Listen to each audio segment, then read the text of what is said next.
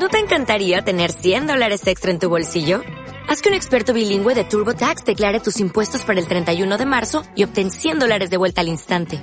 Porque no importa cuáles hayan sido tus logros del año pasado, TurboTax hace que cuenten. Obtén 100 dólares de vuelta y tus impuestos con 100% de precisión. Solo con Intuit TurboTax. Debes declarar para el 31 de marzo. Crédito solo aplicable al costo de la presentación federal con TurboTax Full Service. Oferta sujeta a cambios o cancelación en cualquier momento. He contado mi historia a Gulich y a Iyad después, al salir del trabajo. Quedamos después de trabajar para cenar en un restaurante del puerto. Ambas han decidido llamar a mi romántico desconocido Albatros.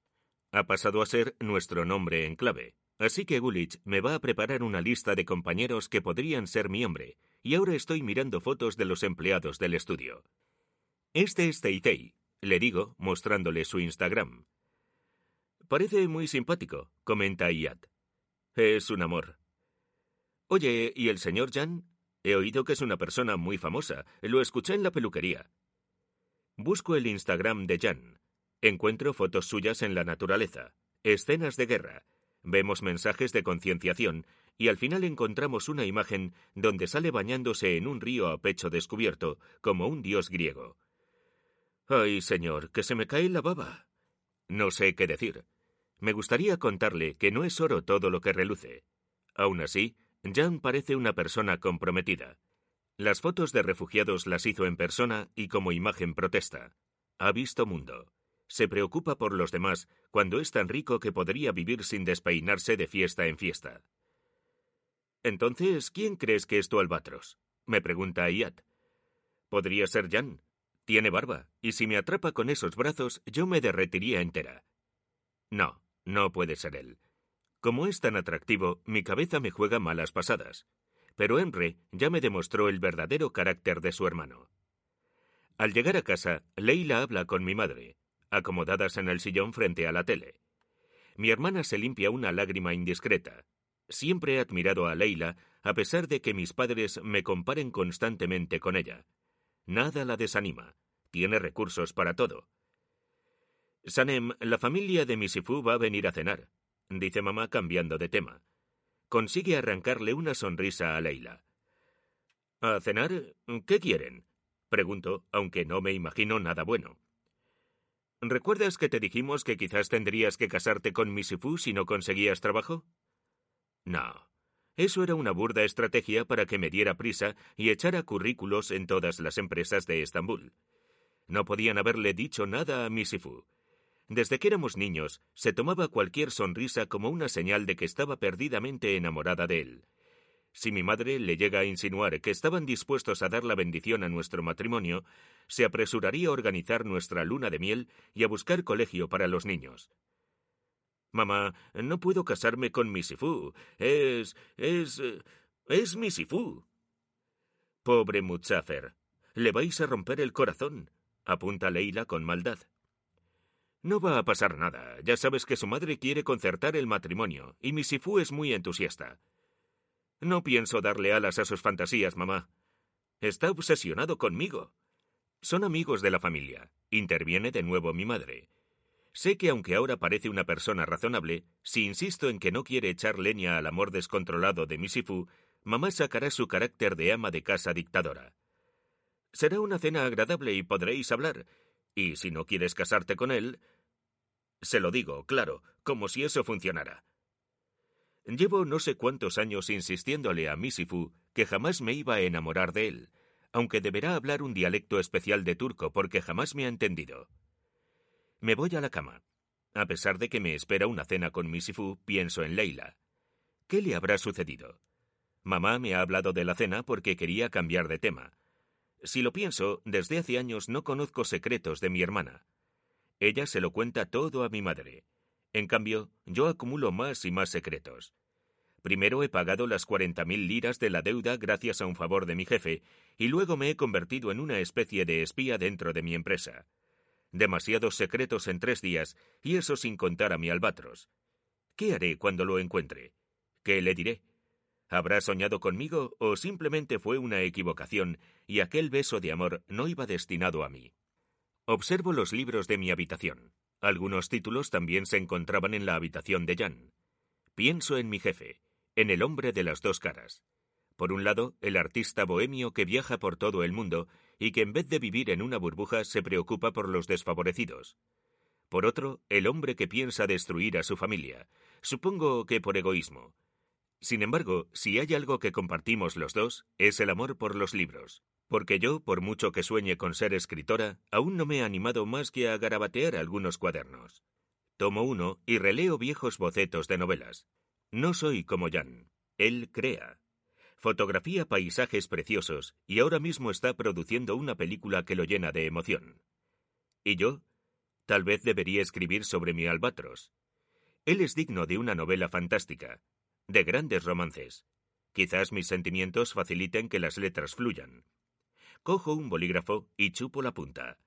Empiezo a escribir una novela. Tengo dos sueños en la vida. El primero, ser una gran escritora. Y el segundo, vivir en las Galápagos. ¿Qué? ¿Dónde están? Solo el que va lo sabe. Las Islas Galápagos el lugar donde quiero pasar el resto de mi vida. Sonará descabellado, pero ¿qué tiene de malo soñar? Te ayuda a evadirte de la cruda realidad. La cruda realidad. Releo el primer párrafo. Es curioso. Por primera vez siento ganas de continuar la historia hasta el final, imprimirla y encuadernarla para que la lean, sobre todo mi querido Albatros. Sin embargo, primero debo encontrarlo, hallarlo entre los rostros de mis compañeros de trabajo. Por fuera son hombres corrientes, aunque, como Jan, mi albatros poseerá dos caras y la auténtica será maravillosa.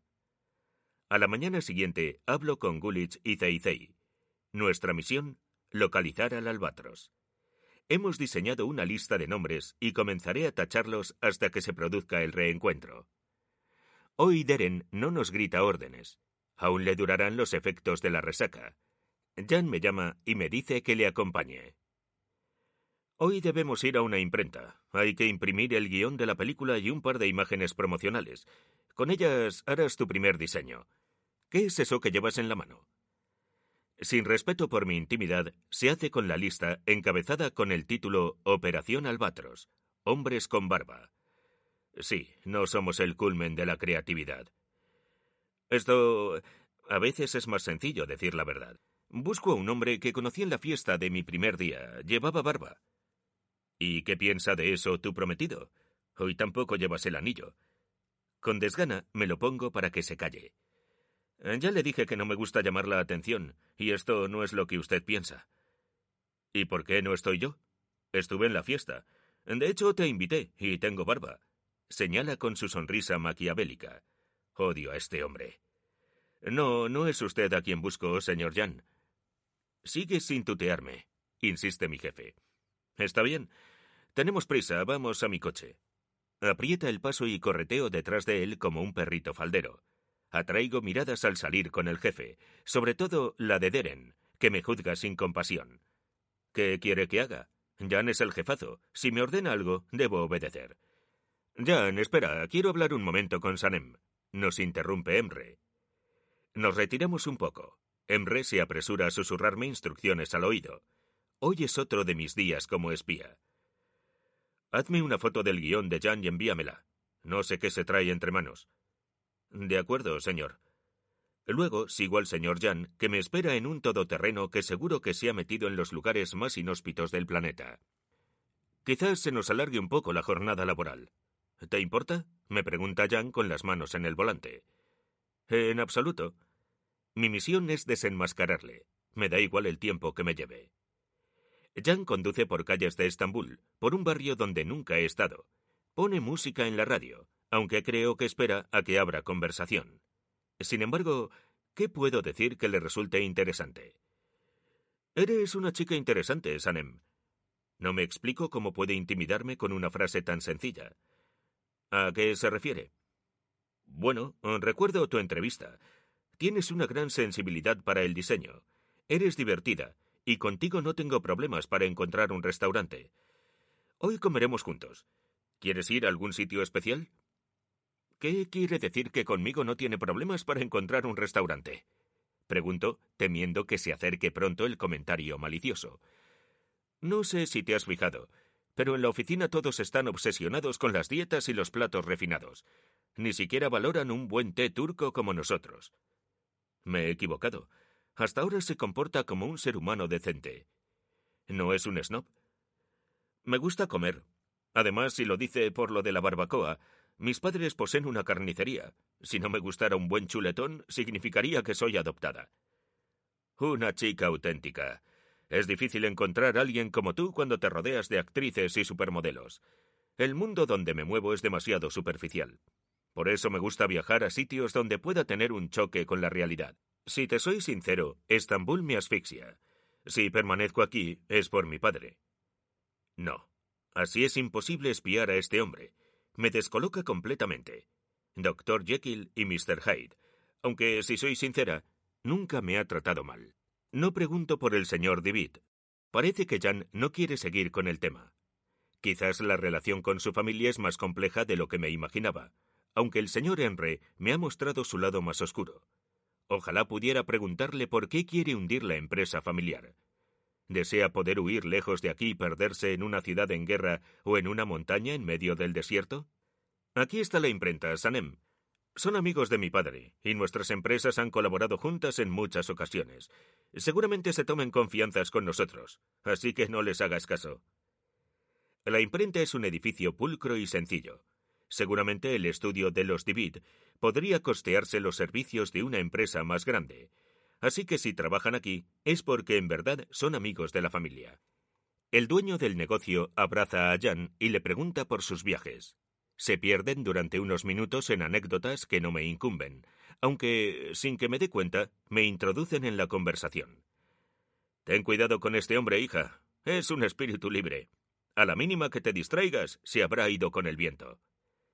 No asustes a mis empleadas, Sahim. Jan les entrega una carpeta y les pide cincuenta copias. Luego se despide y me invita a comer. Acepto ensimismada porque mi cerebro trabaja en un método para fotografiar el guion y mandárselo a Emre. Aunque seas una fanática de la carne, hoy me apetece pescado y una buena ensalada. Por mí, perfecto, Jan. Respondo con las neuronas echando humo. Mi jefe sonríe, sin suficiencia, simplemente feliz. ¿Sucede algo? Has dejado de tutearme. ¿Ya no me ves como el ogro de tu superior? Nunca has sido un ogro. Respondo. Yo también estoy más cómoda con el tuteo. Emre y tú habéis sido muy buenos conmigo. De hecho, me resulta extraño. Vaya que sí. Deren, por ejemplo, nunca me llama por mi nombre. A veces me acostumbro y otras la sangre me hierve de rabia. Te entiendo. Cuando era estudiante y me fui a una empresa de prácticas, me trataban como a un esclavo. Era el chico de los cafés, y en el fondo no me fue tan mal por mi padre. Todos desean ganarse su aprobación, así que no fueron muy estrictos conmigo, aunque eso no impedía que viera cómo trataban a mis compañeros. Desde entonces decidí dedicarme a mi sueño y ser, como bien me ha definido Sahim, un espíritu libre. Comienzo a interesarme por su vida, sobre lo que se ha encontrado fuera de Turquía. Me habla de sus primeros años como fotógrafo artístico, Jan me llevó a un restaurante del puerto, uno donde nunca habría puesto un pie por mi propia cuenta, pero él me invita y me recomienda la especialidad de la carta. ¿Cuál es tu sueño, Sanem? No te imagino trabajando de por vida en nuestro estudio. Eres una chica soñadora. ¿Cuándo habíamos empezado a hablar de mí? Yo no era tan interesante como él. Solo había escrito unos pocos cuentos en mi adolescencia y anoche un boceto sobre una novela que se correspondía más a una autobiografía artística. Quiero ser escritora, aunque soy consciente de que es un sueño que cuesta hacer realidad. Prefiero tener un sueldo fijo con el que ayudar a mi familia. La carnicería, ¿no? ¿Cómo se llama? Sonrío. De niña, esa historia siempre me había parecido preciosa, aunque también me despertaba un poco la envidia. Carnicería Leila, como mi hermana. Mis padres se conocieron en una fiesta, digo pensando en el primer encuentro con mi albatros, bailando la canción Leila. Luego, cuando se casaron y abrieron la carnicería, la llamaron así. Era su talismán, y al nacer mi hermana le pusieron el mismo nombre. Procedes de una familia de soñadores, apunta Jan sin burlarse. Había respeto en esos ojos que pretendían clavarse en los míos y me dejaban sin respiración. Una hija escritora es lo menos que podían esperar. Era cierto, en lo que se refería a mis padres. Papá y mamá discuten a menudo por tonterías, pero se quieren con locura y saben cómo llegar al corazón del otro con unas pocas palabras. Si tenemos éxito con este proyecto, quizás puedas animarte a mandarnos guiones. ¿Quién sabe? Quizás tengo delante de mí a la nueva artista revelación turca. Me sonrojo. Nadie había puesto tanta confianza en mi talento, a excepción de mi amiga Ayat. Mamá me insiste en que ponga los pies en la tierra y busque un trabajo con el que pueda ganarme la vida. Por eso me amenazó con casarme con Misifu, ni que viviéramos aún en el siglo XVI. Muchas gracias, Jan, confieso. ¿Por qué todos los hombres guapos y encantadores esconden en realidad una personalidad horrible? Sin embargo, me siento agradecida por sus palabras. No son mera cortesía. Por un momento siento que él me entiende. Seguro que sus padres no aprobaron que se fuera a viajar por medio mundo con solo una cámara de fotos. Nadie debería agradecer que alguien le apoye en sus sueños. ¿En qué clase de mundo vivimos? señala para sí mismo. Durante el resto de la comida me recomienda una novela que está leyendo sobre inmigrantes forzados al éxito, Gracias al tema tan interesante, me olvido de mis quebraderos de cabeza y regresamos a la imprenta enfrascados en una conversación sobre por qué muchos de los artistas de éxito se interesan tan poco por las miserias de sus semejantes. A mi lado ya no se encuentra un galán con ínfulas de artista bohemio, sino un hombre sensible que sabe mirar más allá de lo que se encuentra a simple vista. Buenas tardes, Sahim. ¿Se encuentra listo nuestro encargo? El dueño de la imprenta suda copiosamente. Lo siento, Jan, hay problemas en la instalación eléctrica. No podremos arreglarlo hasta mañana. Jan masculla por lo bajo. Con un día más no nos habría costado entregarte tu pedido a tiempo. No es culpa tuya, Sahim. Por problemas de filtraciones, había decidido imprimir esto el último día para guardar las copias del proyecto en mi casa. Quizás puedas encargárselo a otra imprenta. A estas horas imposible, replica Jan, aunque frunce el ceño en señal de concentración. ¿Aún guardáis la imprenta manual? Claro, es una joya, pero no creo que te sirva. Por supuesto que sí. Antes se producían maravillas. Discrepan durante varios minutos, aunque al final Jan logra convencer a Sahim. Nos conducen a un trastero donde se encuentra la imprenta. La observo extasiada. Ese aparato debe de tener más años que mis padres juntos. ¿Te gusta? me pregunta Jan con una sonrisa. Asiento como un niño ante un regalo de cumpleaños. Vamos a hacer dos copias para enseñárselas en la reunión de mañana con los productores, me dice Jan. Mañana imprimiremos el resto. A continuación, con infinita paciencia y dulzura, Jan me explica cómo funciona la imprenta y la colocación de las placas de hierro y el papel. Al cabo de media hora, mis manos chorrean tinta, aunque me río con mi jefe como si estuviéramos en medio de un trabajo del colegio y luego nos esperara el recreo. ¿De qué va a ir la película? Es una historia de amor. Siempre funciona, aunque como buena escritora sabrás que la importancia radica en los detalles. El guion lo escribimos un amigo y yo, pero con suerte tú te encargarás del siguiente.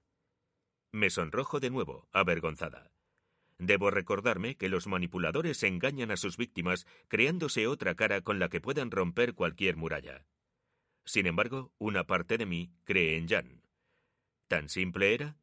¿Después de lo que me había revelado el señor Emre? Lo último que imprimimos es el logo de la película, un diseño muy sencillo de un delfín. Quiero que después mejores esto, aunque por ahora nos valdrá. Voy a hablar con Sahim. ¿Puedes guardar las copias en dos carpetas? Por supuesto. Al quedarme sola, organizo los folios y saco mi móvil. Empiezo a fotografiar las hojas del guion una por una, aunque como no sabía de cuánto tiempo disponía y no quería que Jan me pillara como en las ocasiones en las que me colé en su casa, me centro en las primeras páginas, el logo y el resumen de la trama principal. Con los archivos en mi poder, se los envío rápidamente al señor Emre. Respiro un poco más tranquila, a pesar de la presión de mi estómago. Cuando Jan regresa, no sospecha nada, y nos despedimos de Sahim. Mi jefe insiste en acompañarme a casa, aunque ni loca permito que me deje en la puerta. Los vecinos se montarían mil y una películas sobre nosotros, sobre todo Misifu, y con tanto estrés lo último que me apetecía era escucharle. Me despido de mi jefe en una calle que bordea el barrio. Jan me desea buenas noches y sonrío como una colegiala. Me despido de él. Escucho cómo su coche se aleja. Me lo imagino como un gigantesco albatros que se pierde en el mar hasta que regrese de nuevo a las Galápagos. Suspiro. Ya era hora de que dejara asociar a mi jefe con el albatros. En primer lugar, porque él solo me veía como una empleada, y en segundo lugar, porque quería que mi amor fluyera solamente hacia el desconocido que me besó en la fiesta. Sin lugar a dudas, ese hombre no era Jan. No podía serlo.